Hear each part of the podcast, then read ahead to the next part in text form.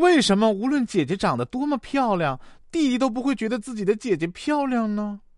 因为吧，一个在外面连瓶盖都拧不开的女生，在家可以打开她弟弟的天灵盖。说有一个学妹啊去练车，看到一个连续急转弯下坡路段啊，教练呢想考考这位学妹，便问：“呃，前方的路标是什么呀？”学妹吓得花容失色呀，喊道：“教练，我不敢开，前方有电。”说有天晚上吧，我去公园散步啊，看到大妈呢牵着一根线在公园溜达，我正纳闷呢，结果大妈猛一回头，喊道：“哎，我的狗呢？”说某女说啊，呃，她去参加一个大型酒会后回家，走了一会儿啊，她突然发现后面跟了一个人。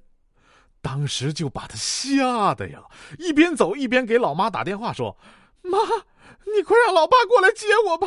我发现后面有个变态一直跟着我。”他老妈淡淡的说了一句：“你呀，赶紧拉着后面的人回来吧！啊，你爸都跟了你一个晚上了，就怕你不安全。难道你就没从头型上看出来是你爸吗？”说周六的早上起得晚了啊，到经常去的小饭店吃早点，他们已经开始拖地了。我刚一进门呢，就滑倒了，一下子坐在地上。有个服务员赶紧过来扶我呀。我说：“ 没事儿，没事儿，我结实，扛造。”只听服务员不好意思的挠头道：“大哥，地砖裂了。”说晚上回家啊。和邻居一孩子打架，结果呢两败俱伤。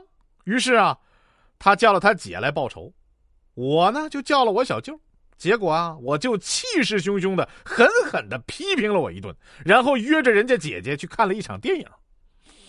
而我呢，后来不得不称呼他姐为舅妈。可气的是，还要叫那小子叔。